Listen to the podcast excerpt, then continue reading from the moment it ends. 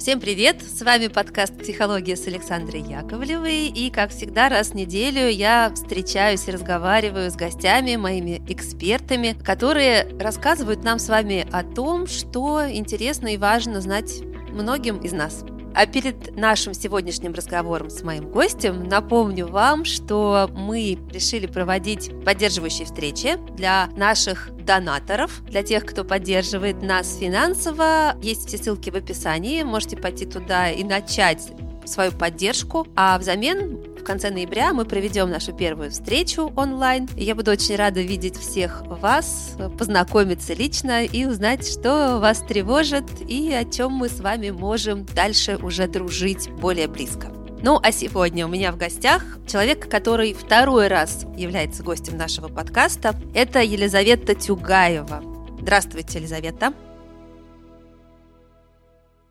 Здравствуйте. Елизавета психолог, музыкальный терапевт и этнограф. И а, где-то месяц, может быть, немного больше назад, мы разговаривали с Елизаветой про русскую, русскую обрядовую традицию и даже немножко попели. Разговор такой был теплый, что отозвался он огромному количеству людей, потом очень много было отзывов, люди как-то благодарили и говорили, что вообще и пели с нами, и плакали, и как-то очень тепло отзывались о нашем с вами выпуске, Елизавета, и поэтому я поняла, что нужно делать продолжение. Так что спасибо, что вы снова с нами. Ура, ура! Очень-очень рада вас видеть и надеюсь, что наши слушатели, кто еще не слышал, обязательно пойдут, найдут тот самый выпуск, послушают и поймут, чем он зацепил такое большое количество людей. Говорить мы сегодня будем про переходы жизненного цикла. Мы об этом чуть-чуть начали разговор в прошлый раз, но стало понятно, что тема огромная, и на нее нужно выделять отдельное время, и вот сегодня то самое время наступило. Я так рада, что русская традиция через меня нашла э, тропки к современному слушателю, к современным россиянам. Это очень-очень здорово не только россиянам, нас слушают по всему а, миру. Тем более, Люди, да. которые на русском Русскоговорящие, да? и думают. Прекрасно. Русскоговорящие, ну, конечно. Еще лучше. Про переходы мы сегодня. Это одна из моих самых любимых тем. То есть я занимаюсь исследованием традиционного кода. Как всегда я говорю, традиция 18, 19, 20 века разных регионов – потому что традиция очень широка и региональна, и вариативна. И этот пазл склеиваю и пытаюсь осознать сама. Основной фокус идеи не отправиться в деревню, отказавшись от всех благ цивилизации, да, и пытаться воспроизвести быт XIX века. У меня идея такая практическая, как мы можем применять традиционное наследие в своей современной жизни сейчас и с помощью него повышать свое качество жизни. Я считаю, что весь мой проект и вот моя деятельность — это такая совместная совместная лаборатория. Какие песни можно петь, какие практики можно делать, какие коды были на уровне понимания вот, мировоззрения, как вот это все влияет э, здесь и сейчас. Поэтому вот переходы – это такая тема, в которой я много уже исследовала. Есть у нас три основных перехода жизненного цикла – рождение, свадьба, смерть. На самом деле это не только у нас, собственно говоря, это три базовых перехода в любой культуре. Есть даже такая шутка у этнографов. Если вы хотите понять код какой-нибудь культуры, вам нужно понять, как организованы три этих основных перехода, и тогда вы получаете ну, такую картинку мировоззрения какой-либо из культур. И вот мне бы очень хотелось сегодня даже вот успеть в наш небольшой по времени подкаст уложить базовое понимание, что такое переход в традиции и в русской традиции в частности. Ну, давайте укладываться. Здесь я, пожалуй, буду молчать и слушать вас, чтобы не тратить драгоценное время. Нет, ну если будут вопросы, я, конечно, их задам. Ради Тюгаева начинает свою работу. Так вот, про переходы. Ведь, понимаете, буквально век назад не русский антрополог Ван Генеп догадался, исследуя разные культуры, что что-то есть общее между абсолютно географически разделенными культурами.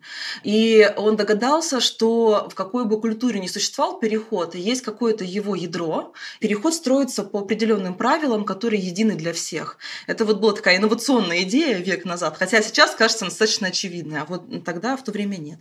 И вот он как раз выделил трехчастную структуру любого перехода. И она заключается в следующем. Первая часть – это умирание в прежней сущности, ну то есть умирание прошлого состояния.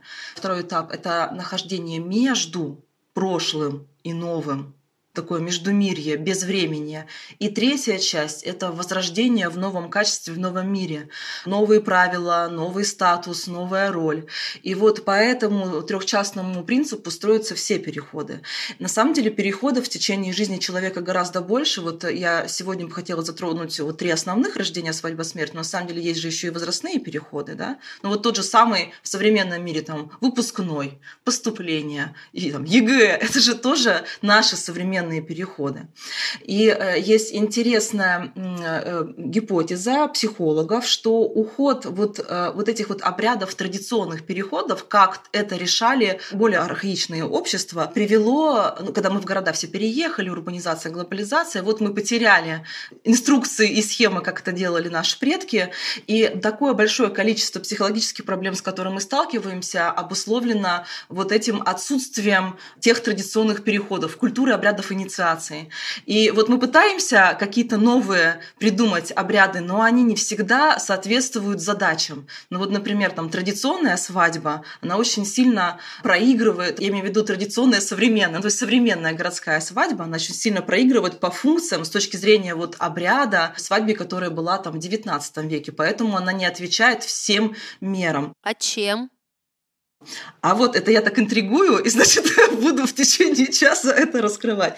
Вот чтобы начинать понимать вот э, логику их, важно сначала мне сказать про то, что там в XIX веке было иное мировоззрение, назовем это так, что вот есть некий наш мир, который мы видим глазами, есть некий там иной мир, потусторонний мир. Они не давали этому слов и названий. И, кстати, вот современная такая терминология «правь на афияфь», не знаю, слышали вы где-либо, вот она этнографически не подтверждается. Но я думаю, что многим слушателям где-то они да, да и слышали. Но логика такая присутствовала. То есть вот есть наш мир и есть иной мир. Но мы на самом деле так вот образно про него слышали. Какие-то банщицы, да, какие-то домовые.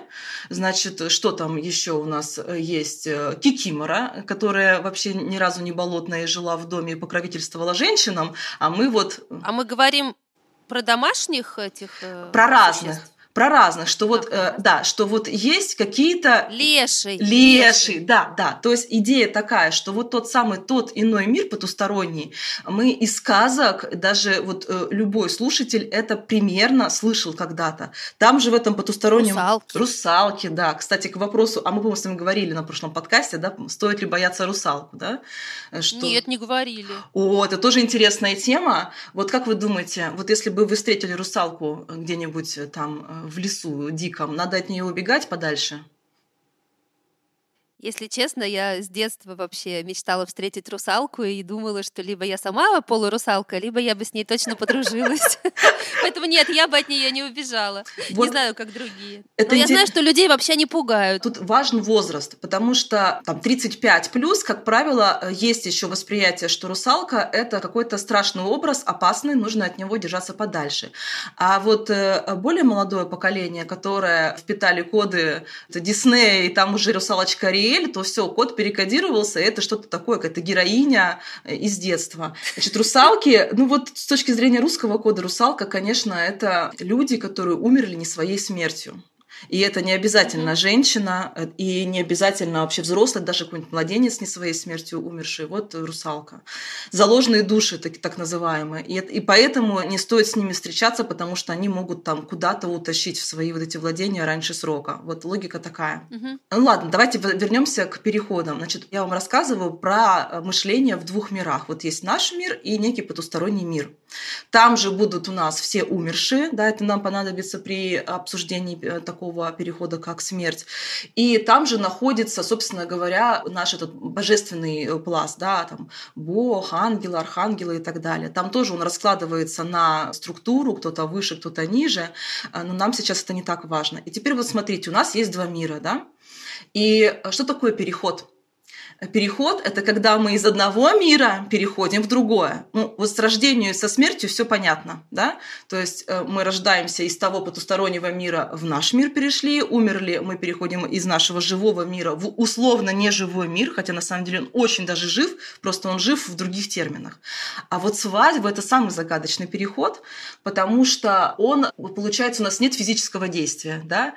То есть это социальный феномен, Потому что ведь формально, физиологически невеста-то не умирает, а ритуально-символически невеста и жених, они умирают, то есть они при жизни исключаются из нашего вот этого мира определенными обрядами, какое-то время находятся вот в этом ином мире, будучи живыми и неживыми одновременно, да, и потом обратно включается в новое качество.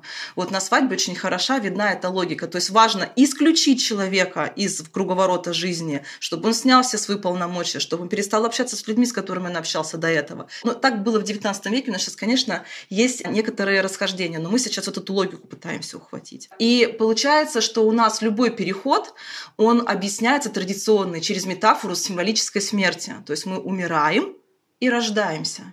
И если для нас с вами сейчас, как современных, это звучит скорее как, ну, какая-то там символическая смерть, для традиционного общества это э, было очень реальным событием. Например, вот невеста у нас. После этапа рукобития, э, когда ее и жениха родители договорились, что они будут женить своих детей друг на дружке, она объявлялась говоренкой, и она уже, вот это тот самый момент, когда она исключалась из, из живых. Она в этот момент считалась уже не живой. Ее водили под белые рученьки, и мы это тоже интуитивно слышали. Под белые рученьки она ела отдельно от всех живых, потому что мертвым нельзя есть с живыми, а в этот момент она не жива, не мертва, а где-то между мирами. То есть у нас же есть признаки живого, да, говорить, ходить, Поэтому, раз она не жива, она не могла сама ходить, ее под белорученьки водили, она смотрела в пол, практически была там слепой, тем более на нее там определенная одежда, переодевание было, да, чтобы ее закрепить маркерами визуальными. И она могла только общаться с помощью причитаний. А Говоренка да? это, это что? Сговоренка. Она это вот являлась говоренкой. Сговоренкой, когда сговорили, сговор был. Это, это а, традиционное название, да. То есть рукобитие, угу. сговор. Но если мы переводим и ищем в современные события, это я бы считала официальное предложение жениха этим этапом. Угу да, потому что у нас сейчас жених принимает решение с невестой, хотят ли они быть вместе, а не их родители, как правило, да. Вот они договорились, он ей предложение сделал, колечко обручальное надел, все, она, ну, с точки зрения традиции считается повисшей в Междумирье. Такой mm-hmm. не живет, не мертвый, такой вот. А, а причитание зачем? Так, про причитание. То есть, смотрите, она не имеет права разговаривать, потому что разговаривают только живые, а она у нас как бы ни жива, ни мертва. Но у нас же все в традиции всегда там все продумано. Слово же причитание все слышали, да, но в основном а, применительно именно к похоронам, что есть какие-то э, причитальщицы, кричальщицы, вопленицы, которые что-то там на похоронах причитают, да.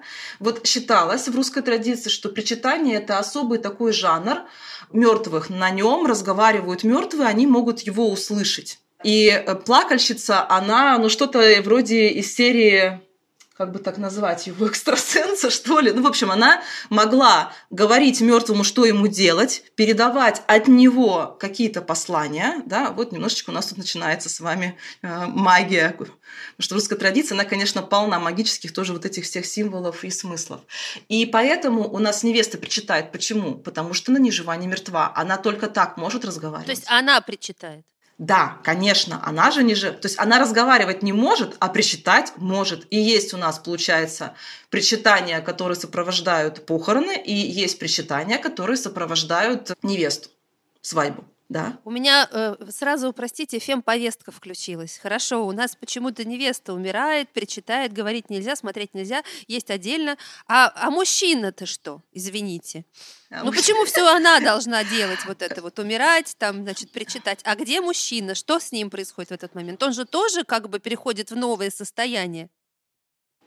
Да, да, значит, тут у нас есть некоторые исторические, э, историческое объяснение. Дело в том, что мы действительно гораздо лучше знаем сохранность русской традиции глазами женщины. И для этого есть у нас исторические причины. Когда записывались этнографические экспедиции, во-первых, всех тех мужчин, которые владели этнографическим кодом, вот прям жили в нем, поубивали в войнах, потом добили репрессиями. То есть, условно говоря, когда пошли этнографы в деревне, остались одни женщины, которые знали женский пласт традиции. Поэтому совершенно очевиден у нас крен. Мы очень хорошо знаем, что было с женщинами, а что там было параллельно с мужчинами, не очень хорошо знаем. Поэтому, да, действительно, вот девишник мы хорошо знаем, как организован, а мальчишник, вот я все время там у этнографов мужчин спрашиваю, там, а вы что? Ну, мы там на конях катались. Мое личное внутреннее ощущение – это вопрос скорее ухода этой традиции. Скорее всего, там логика была такая же, может быть, она была не такой яркой, потому что все таки невеста главнее героиня на этом празднике, что ли, чем жених. Поэтому больше манипуляции именно с ней совершается, ее там передают от одного к другому. Поэтому вот у нас э, здесь такое вот объяснение. Но логика в целом та же. Давайте про переходы еще вернемся. Мы так с частностью уходим, а мне хочется еще вот э, уложить логику переходов. Ритуал первичнее реальности. Вот это очень сложно воспринимается современным человеком. Сейчас объясню. В XIX веке, если вы просто родились, вот физическое событие, этого недостаточно, чтобы считать вас родившимся в этой общине должен был пройти обряд, который проводит группа людей. Только после этого считалось, что вы официально, так сказать, родились. Да? То же самое со смертью. Если просто умереть где-нибудь под заборчиком, а обряда нет, то как бы вы и не умерли. И то же самое со свадьбой. Если даже по поводу вот венчания интересный момент. Если венчание было, а деревенской обрядовой свадьбы не было, то этого недостаточно, чтобы считать молодоженов молодоженами. Нужно было обязательно доиграть вот эту деревенскую беспощадную огромную свадьбу, большой обряд, там, который длится время. То есть, понимаете, получается, нужны свидетели. Просто сходить э, в ЗАГС и расписаться с точки зрения традиционного перехода – это не обряд перехода. Ну, это важное событие, но оно недостаточное, потому что не совершается определенных функциях, которые должны быть совершены. Прилюдно должны все увидеть, вы должны прилюдно сказать, это мой жених, это моя жена. И вот мне в этом смысле кажется смена статуса ВКонтакте, ну хотя бы небольшим нашей попыткой вот к этой публичности. Статус ВКонтакте это имеется в виду в отношениях или свободен, это? Да, то есть, да, то есть смотрите, обряд должен быть публичен. То есть мало того, что ритуал первичней физической реальности, и это немножко странно воспринимается из современной логики, и он должен быть публичен. Как-то не было в соцсетях, значит не было. Здесь то же самое. Вот наше вот это интуитивное движение закрепить важное для нас событие публично, мне кажется, это остатки этой традиционной архаичной логики.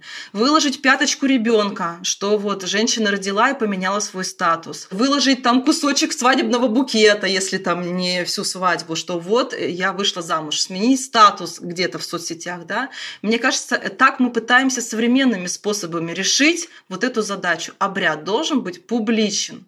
А иначе это не обряд с точки зрения вот этой традиционной логики. Публичность, ритуальность должны быть а, выполнены определенные функции. Предлагаю как раз про них поговорить, что это такие за функции. Да? Вот я назвала третья стадия – умирание в одном качестве, нахождение между и рождение в новом качестве. Вот на каждый этот этап должны быть определенные обряды, которые сопровождают у нас героя обряда.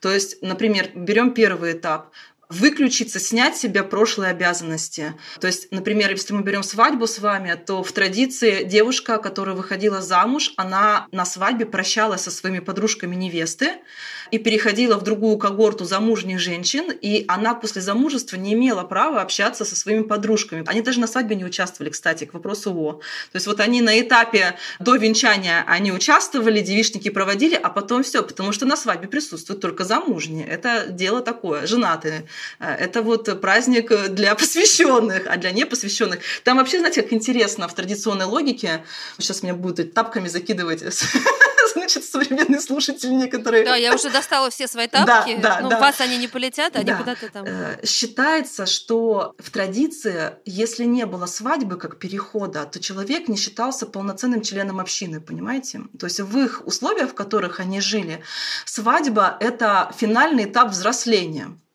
И, например, что мужчина не имел права претендовать там на э, землю, вот пока там у него не родятся дети и так далее. Ну, то есть там были еще физические события, которые этому способствовали. Или он не мог продвигаться дальше по иерархии. Ну, условно говоря, это в нашем мире все равно, если ты не жена, тебя там не могут повысить и на руководящую должность взять, потому что, ну, с тобой даже разговаривать не будут, потому что ты как бы еще там поруху не нюхал, ты не, не на том социальном уровне находишься, как те, которые там, да. То есть, и это было так важно, что, и это, кстати, отголоски мы знаем, что если, если у нас кто-то умирал, не будучи замужем, в девках, да, то хоронили в свадебном платье. Слышали такое? Вообще в целом, что есть такой обряд, что незамужних хоронят в свадебном платье. Вот есть, Нет, я не слышала. Есть гипотеза про это. Ну, я знаю, что многие современные люди про это там где-то где-то слышали, что это как раз связано с этим, что доиграть вот полноценность этого человека, чтобы дальше уже он после своей смерти пошел дальше в круг реинкарнации и спокойно завершил все свои дальше последующие жизни и так далее. То то есть отношение к свадьбе было очень серьезным. Это не было, а, знаете, таким актом «хочу, выйду, не хочу, не выйду. Это была экономическая необходимость, это было условием выживания. Невозможно было выжить, не перейдя в этот статус.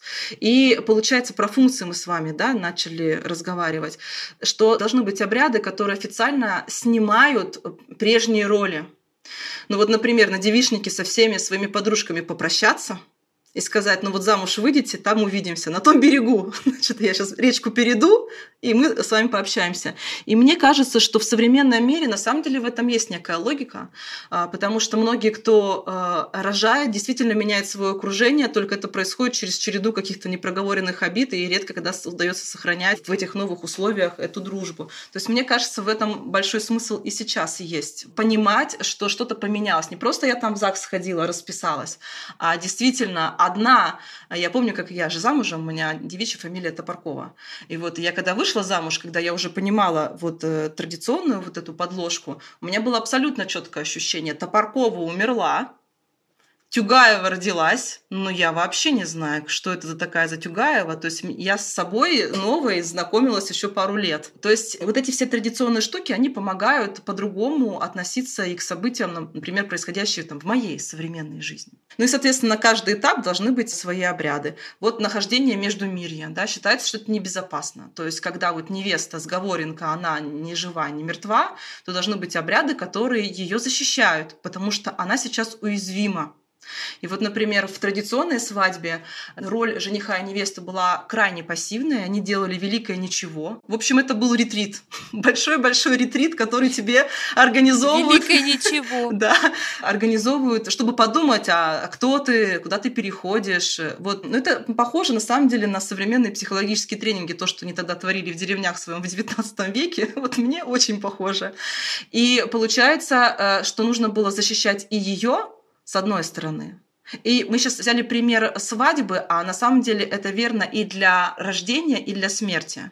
То есть, смотрите, у нас ребенок родился, младенец, совсем новорожденный, он же ведь тоже пока еще не человек он ведь тоже еще находится между мирами. И есть э, так называемые стадии вычеловечивания, когда мы постепенно, э, как община, э, соглашаемся с тем, что, ну да, возможно, он все-таки человек. Ну, например, там пошел, заговорил, появился первый зуб, да, там, и, и так далее. И то же самое про покойника. Получается, ведь покойник тоже у нас, мы о нем тоже заботимся, его защищаем. Например, вилки убираем да, с поминальной трапезы. Почему? Чтобы он не поранился, потому что он слепой, и он еще пока не понимает, что произошло. То есть должны быть обряды, которые защищают того, кто в переходе.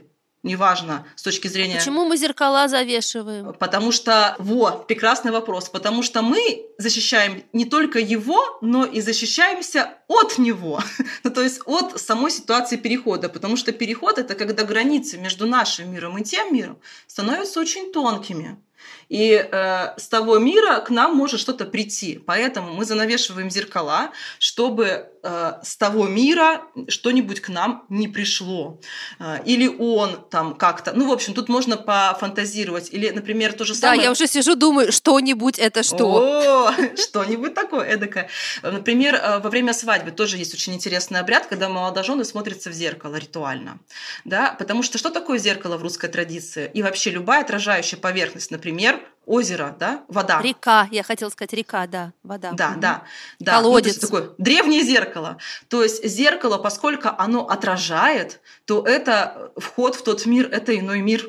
И поэтому они смотрятся во время свадьбы в зеркало не для того, чтобы посмотреть, какие они красивые вместе, да, а для того, чтобы для того мира утвердить, что они вместе, да, чтобы тот мир тоже знал, что они теперь муж и жена.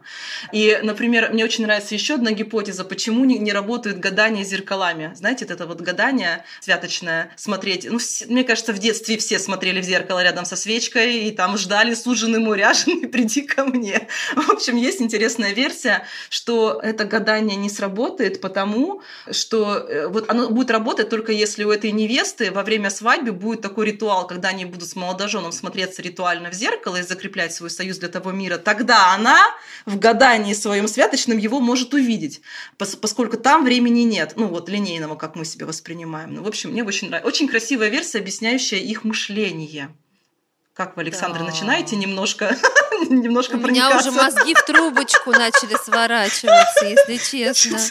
Мне кажется, это настолько недалеко, мне кажется, это настолько объясняет очень многие процессы, происходящие с нами сейчас. Давайте про групповую силу поговорим. Для обряда нужна группа, нужны свидетели, и дело даже не в свидетелях, нужны ну, любой переход – это как полет в тот космос, да, оторваться от старого и в новое прийти. Ну, нужны дровишки, нужен ресурс.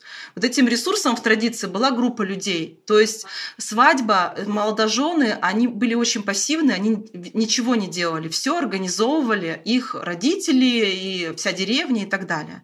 Соответственно, вот и все знали, что происходит, все знали свою роль, и с этим не было никаких проблем. И все знали, такая круговая порука, что ты провел поучаствовал в 10 свадьбах, а 11 тебе эти же 10 провели. Ну, так условно. То есть вот э, э, у нас в современном мире есть такая проблема, что все хотят быть в центре круга, но никто не хочет быть этим кругом. И я сейчас сталкиваюсь с большой проблемой, что многие обряды, ну вот если пытаться делать реконструкцию, они очень сложно проигрываемы, потому что просто люди не хотят ничего делать для других. Мы так остались без ресурса для проведения обрядов. А обряд имеет силу, когда ты в центре, а вокруг тебя ну, что-то происходит. Допустим, там песню спели, какое-то любое совместное действие. Это может быть не обязательно там хоровод и традиционная песня, любое совместное действие. А как у нас сейчас протекают современные свадьбы? Свадьбы. Я же немножечко вела такие традиционные обрядовые свадьбы, мне было интересно исследовать этот момент. Вот. И тут у нас все очень сложно. Во-первых, у нас молодожены. То есть, смотрите, в традиционной свадьбе гости для молодых. Они своей энергией а, заряжают молодоженов, помогают им продвигаться вперед, и дальше на этой энергии они там живут свою дальнейшую жизнь. А у нас немножечко наоборот. У нас молодожены бегают э, с пеной у рта, организовывают свадьбу, очень сильно устают, развлекают гостей, значит, гости сидят, едят, значит, да, они дают какие-то деньги, но это не те деньги, которые компенсируют затраты молодоженов на эту свадьбу. Соответственно, гости довольно ушли, да, но они не помогли сделать молодоженам переход. Они просто потребители на этой свадьбе, как в кино сходили, их поразвлекали, а переход-то не состоялся. Они каким образом передали свою энергию этим молодоженам, чтобы вот они дальше на этой энергии прожили свою жизнь. Поэтому у меня есть Цветы некая... подарили. Цветы. Это очень Тосты мало. сказали. Э, это очень мало. Это хорошо, но этого мало для того, чтобы делать большие серьезные переходы. Нужен большой объем энергии э, подарить. Э, вот даже когда например, на своих занятиях, вот люди стоят, 10 человек поют, и один в центре, да, это очень сильно чувствуется, как вот раз такое жизненная сила поднимается, и ты там готов горы свернуть. Вот, к сожалению, чем дальше в лес, тем сложнее становится проводить какие-то любые, особенно после ковида и так далее. мы совсем теряем способность к объединению.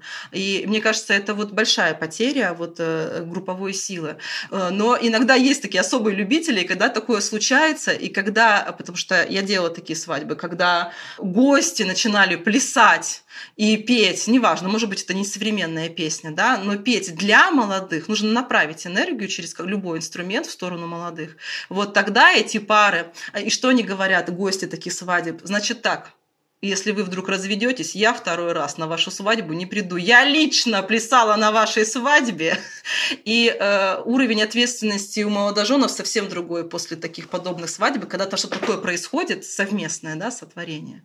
Вот. Если еще брать примеры визуализации, как важна сила группы, то можно еще обратиться к родам, к роженицам про этнографическое объяснение после родовой депрессии, да, что у нас, э, я думаю, многие женщины, которые э, были на той границе, стояли, у нас роды это поход в тот мир за душой ребенка, да, то есть женщина идет. Да, вот про это вы говорили. Да, мы вот этого кратко касались, да, она идет за душой ребенка, возвращается и считается, что и ребенок, и роженица, они как невеста, как сговоренка, они не живы, не мертвы, они между мирья находятся до 40 дней в нормальном течении традиционного полного перехода. Цифра 40, кстати, встречается во всех трех переходах. И в рождении, и в свадьбе, и смерти. И они тоже активно заботились, на печечке там она лежала, и, значит, ее там мяли, отпаивали, за ней ухаживали какое-то небольшое количество времени хотя бы. Хотя бы перед тем, как выгнать в поля, да, значит, сначала за ней немножечко ухаживали. Да, да, да.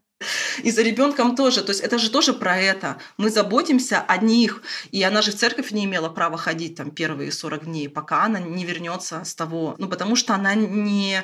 Она представляет угрозу, через нее может что-то прийти. И вот мне кажется, что те, кому не удается как-то организовать современными инструментами возвращение, да, себе помочь вернуться с того мира, согреться. Тот мир, он холодный. И очень много, например, и ко мне приходят на, там, на индивидуальные какие-то консультации клиенток, которые говорят, я не чувствую в себе сил на жизнь. Вот я не понимаю, вот мне мотивации нет, интереса в жизни нет, сложно, тяжело. И вот с этими же часто сталкиваются психологи. То первым делом я бы, конечно, спросила, а значит, если дети, как вы проживали роды, а была ли свадьба, как проживали свадьбу, потому что современные люди застревают в несбывшихся переходах, э, в родах, в свадьбе, которая и не друг, и не враг, а так. Ну, то есть, когда вроде вышла замуж, а вроде и не вышла. Вышла замуж, фамилию не сменила. Э, вышла замуж, но отцом как бы вот э, не выбрала отцом своего ребенка э, этого мужчины. Вроде ребенок есть, но вот с этим есть вопрос. Ну и так далее. То есть, вот эти все... То есть, смотрите, обряд, он утверждает, я такая-то, ты тот-то, у нас такие-то отношения, значит, а у нас как будто бы вот этот уход обрядности привел нас к очень большой доле неизвестности и неопределенности гражданский брак, мы вообще вместе, не вместе, да, ну и так далее. И вот это все, конечно, очень сильно усложняет жизнь современного человека, и мы пытаемся это решить, ну, тем, тем, чем можем, психологами, в лучшем случае, и хорошо, если так получается. И мне видится большая сила в совмещении психологии с этнографией, с пониманием переходов, да, когда мы начинаем вот так смотреть и использовать эти данные, ну, вот на стражу современных потребностей, да, до проиграть свадьбу, каким-то способом до вернуться после родов, согреться, а, утвердиться, присвоить. Там, например, вот в родах есть интересная фишка такая, что в традиции про то, что ритуал первичной реальности. Если ребенок родился, и ты его родила, это еще недостаточная причина считать, что он твой. Да. Обожаю, обожаю. Значит, нужно найти в нем какие-то там родинки, отличительные черты, рассмотреть его и сказать, ага, вот, значит, это вот там вот родинка, вот он мой, потому что вот тогда-то я такой-то запрет не соблюла, и поэтому у него вот здесь родинка, то есть нужно его присвоить. А или там он похож на того-то, мы тоже это интуитивно делаем, эти вот разговоры, когда мы видим новорожденного, больше он в папу или в маму, мы начинаем его присваивать мы начинаем его как бы делать своим. Вот, он, он там, он мой. Ну, вот такие вот штуки, да, э, можно включать. Ну и так далее. То есть можно вот из этих вот традиционных кодов клеить современные обряды. Нет задачи играть беспощадную русскую традиционную свадьбу, mm-hmm. понимаете? Есть другая задача. Есть брать функции и основополагающие моменты и думать, как я, современный человек, в своей жизни это обыграю. Mm-hmm как впишу. Вот, например, кто у нас, если кто-то слушатель, скоро у вас свадьба. Я бы спросила у вас вопрос, вот лично для вас основной момент, когда все, вот водораздел, была той и стала другой. Для вас это что будет? Это будет в ЗАГСе, а если неудачно регистраторша попадется, да? А, или это будет какой-то ритуальный момент во время празднества? Какой ритуальный момент? Мы тоже здесь можем опираться на традиционный код. Например, в традиции все песни свадебные, это вот лежала досточка по реченьке, по ней никто не ходил, никого не водил, и вот Ванюшка перевел Марюшку. Все через символы. Почему бы ритуально не перейти через какой-то мост, и чтобы кто-то ведущий просто сказал, сказал, вот мы приветствуем, ну в традиции это было князь и княгиня, называли по полному фамилии, имени, отчеству, все гости бы не за столами сидели, а встали бы вокруг них, хотя бы кружочком похлопали, покричали, да, что-нибудь, ура бы хотя бы покричали, да. Вот это уже было бы такой современной вариацией традиционного обряда, да, если исключать там песни, хороводы и, и все такое. Mm, как интересно. Я вот на это так смотрю. То есть у меня нет задачи, вот э, давайте откажемся от всего и в деревню пойдем, а наоборот, мы вот как это можем вписать? Сейчас же вот осень, Дмитровская суббота, 5 э, ноября в этом году. И это как раз вот, день, когда э, наш подкаст кажется, еще вот те... Да вы что? Ну вот прекрасно. Вот. А я вот как раз думала, в этот день ну, по субботам обычно. И вот я очень люблю тоже иллюстрировать силу традиционного обряда и понимания на примере поминания и горевания. Мы можем коснуться да, сейчас можем. этой темы? Да. Есть последовательность процессов. Мы сначала горюем, а потом поминаем. Что такое горевание в традиционном значении? Это когда человек умирает, он переходит в тот мир, да, вот я так на руках, да, вот он разделяется, переходит в другой мир. И в этот момент тот, от кого он ушел, он будет горевать, проживает этот разрыв, да, это разрыв связи, да. И вот горевание – это процесс про человека, мы горюем внутри себя о своей потере. Это наш процесс. И мы горюем какое-то время. И в традиции тоже были практики, которые помогали человеку горевать. Были специальные песни, с помощью которых можно это горе помогать себе выводить и петь. Были специальные люди, которые приходили и помогали проходить первую стадию шока, выйти на сильные эмоции. Да, у нас, к сожалению, сейчас, наоборот, отчуждение тело увозят, не дают проститься, тихо себя все ведут в каком-нибудь там крематории, тишина, нельзя разговаривать, ничего нельзя делать, ну и так далее. То есть, наоборот, как будто бы в современной жизни делается все, чтобы это горе запаковать, а не помочь ему дать движение и прожить. Что такое поминание?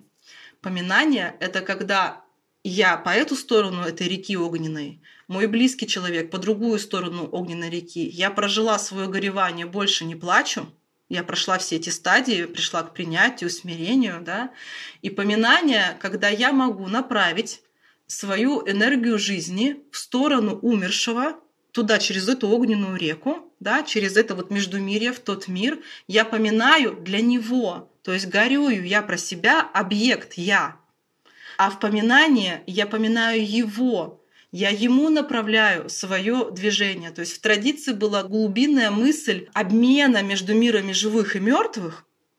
Я им, а не мне. Почему самые большие даты поминальные весной? Потому что предки живут в земле по представлению традиционному. Поэтому, если я их буду плохо поминать, они мне не помогут в урожае. Часто причины неурожаев видели как раз в недостаточном поминании. Плохо поминала. Там. То же самое на самом деле и про детей. Тоже в традиции это описывалось через такие термины. Плохо поминала, детей нет, плодов нет, плодности нет. И получается, весной мы поминаем как некая просьба, что ли, о помощи, а осенью мы поминаем в благодарность благодарность за урожай. Поэтому осенью одна дата там поминания, а весной их там несколько, и они очень крупные. И получается что? То есть вот поминание — это то, чем мы восстанавливаем баланс между живым и мертвым. На самом деле в современном мире же много разных практик, да, там род, там родовая сила, ну что-нибудь такое, да, но они все построены по принципу «дайте, дайте нам». Значит, род, поддержи меня, давай мне. И я тоже одна из моих любимых тем, и я проводила разные форматы, форматы, и люди приходят и правда так говорят. Когда спрашивают, ты зачем пришел? Они говорят, ну как, я хочу помощи там семьи своей. Ну вот имеется в виду э, у, у рода большого, да, в представлении человека. Никто же ведь не говорит, но я первый вопрос, а ты что э, им-то даешь, да? То есть это же про обмен. Мы им, а не нам. Получается, что как бы мы немножечко забыли про вот это мы им. Да, на кладбище не ездим, на клад... но в основном на кладбище ездишь там более старшего возраста женщины, которые хранят, хранители традиций и так далее. Молодежь не очень понимает для чего. А я вот теперь очень хорошо понимаю. Я тоже так раньше относилась, ну, от незнания, да. Зачем? Какой смысл ухаживать за этими могилами? Ну, что им там?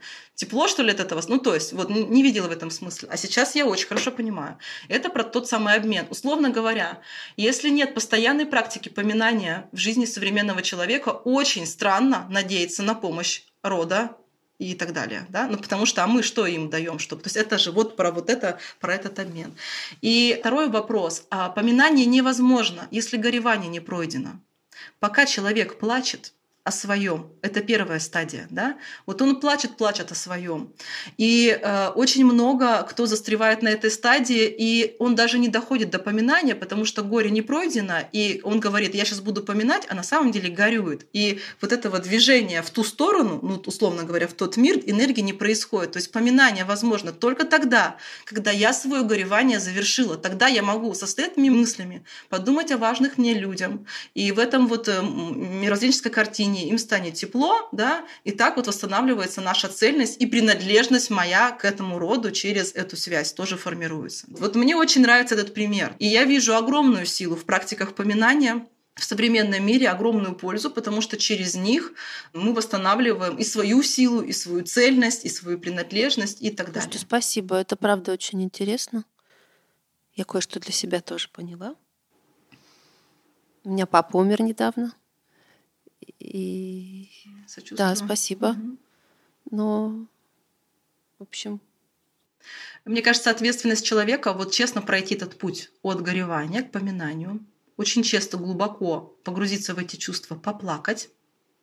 И через какое-то время, и, кстати, тут сходятся и этнографические данные, и психологические, что в, норм, в нормальном течении около года занимает этот процесс – кстати, к вопросу о. В традиции не было индивидуальных поминальных дат больше года. Вот мы сейчас как современные. Вот у нас есть важные для нас люди, которые ушли, и мы каждый год их поминаем. То есть не поминальные даты, да, а вот э, такого-то там числа. Лично вот мой близкий человек ушел, и ну, все это дата запоминается, рождения, и там смерти. иногда собираются.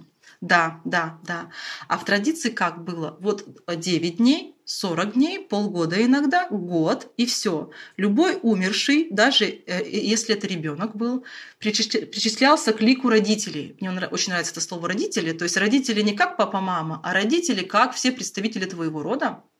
И э, они все, э, получается, поминались вместе в эти поминальные календарные крупные даты. То есть было устроено вот так, не было индивидуальных поминаний. Были большие календарные даты, и в них все поминались вместе. Были книжечки, в которых были написаны все имена, ну и так далее. Вот мне кажется, если мы и говорим с вами, что из традиции использовать в современном мире, то вот тема горевания и поминания одна из самых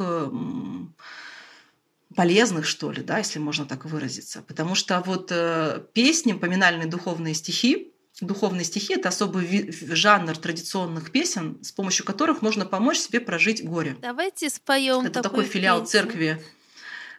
Давайте. Сейчас расскажу немножко про них. Это филиал церкви в деревенском доме. Да, это песни на стихи, на псалтыри, на церковные тексты о жизни, о смерти, о вечности. Я еще это называю экзистенциональной народной терапией. Вот они так себе помогали проживать горе. И поскольку с горем я тоже много работаю с людьми, и я вижу, как сильно помогает это. Разговорный жанр в горе не очень эффективный, потому что там плакать нужно, понимаете? Там нужно дать пространство для души, чтобы помочь вот ей с этими чувствами побыть. А разговоры в этом плохо помогают. Это разум, а там не про разум. Вот. Споем? Да. Это будет фрагмент деревня Новосолдатка. Это где-то центральная часть России, по-моему, Воронежская область. И там «Готово сердце мое Боже» называется, но это псалтырь. А, это ну, не песня, это вот такой вот духовный жанр. Она небольшая, мы с вами пропоем ее целиком. И по традиции я предложу нашим слушателям, может быть, сначала послушать, угу. а потом позвучать вместе с нами.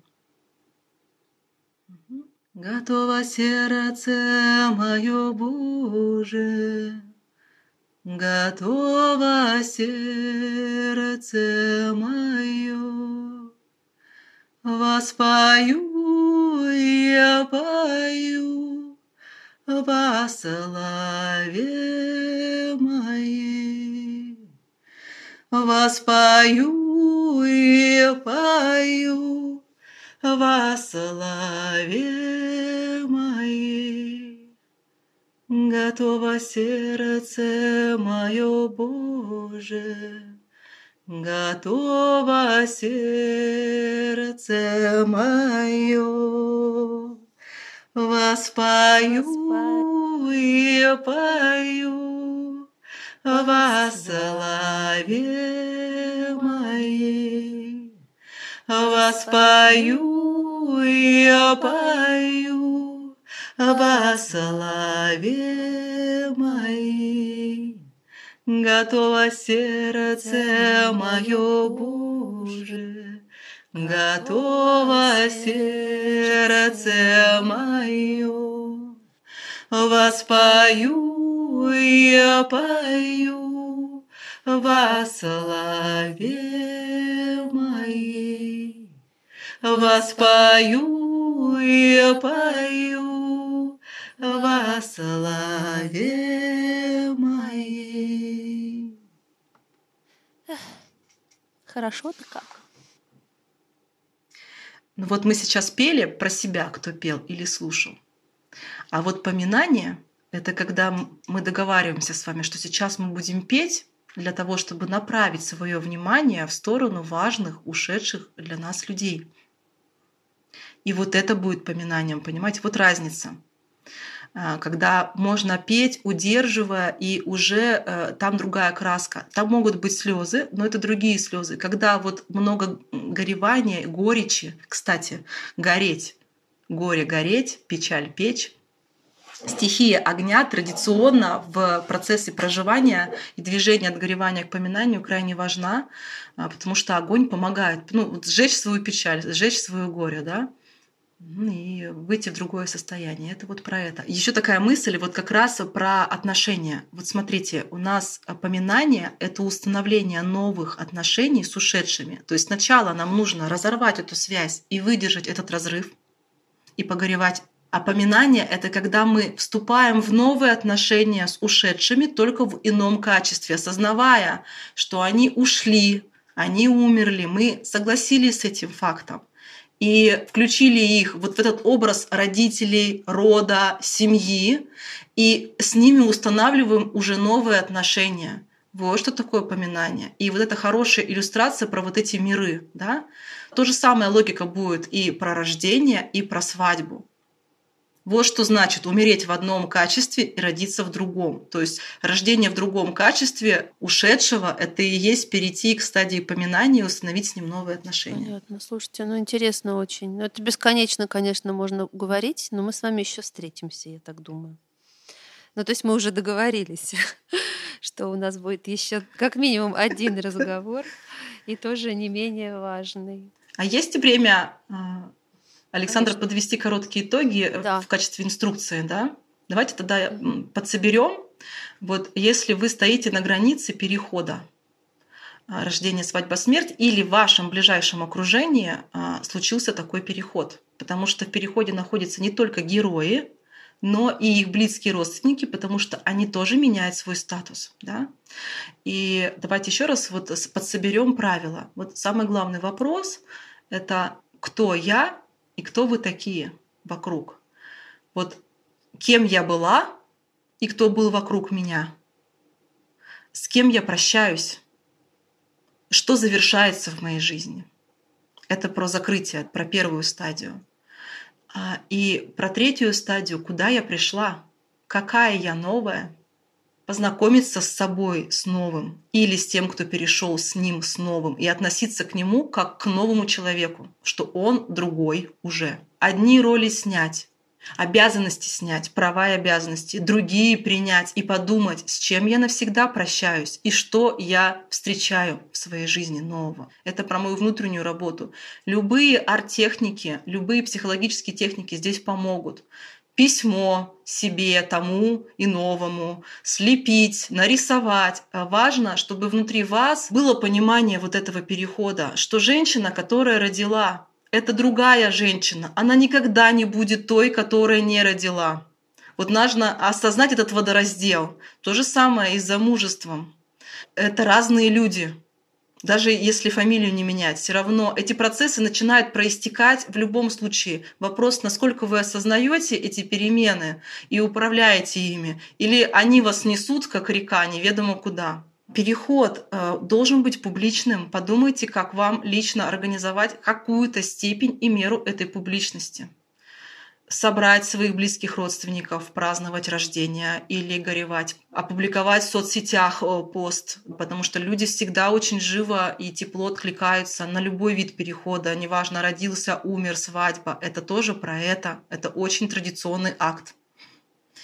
А, переходы делаются на группе людей. Если э, вы э, можете собрать не просто людей посидеть, но и как-то это организовать, чтобы это было некое совместное действие, не только потребление еды. Ну, спойте вы хоть «Ой, мороз, мороз», да хоть «Коня», ну, любую, любую песню вместе. Это поможет пережить и прожить вместе любой переход. Но ну, нарисуйте вы общую картину, что-то вместе поделайте, да, или позовите какого-то человека, который поможет вас организовать вместе вместе, а не просто за столом сидеть. То есть важно, переходы делаются телом. Нужно, чтобы тело участвовало обязательно, да, чтобы было движение, звук, движение, тело помочь себе э, силу нанять людей, да, массажисты, остеопаты, банщики, ну вот психологи, проводников, которые в этом лучше понимают и помогут вам дать дополнительный ресурс, чтобы э, лучше перейти и прожить то, что вам важно прожить, если, например, это потеря. Я бы на этом завершила,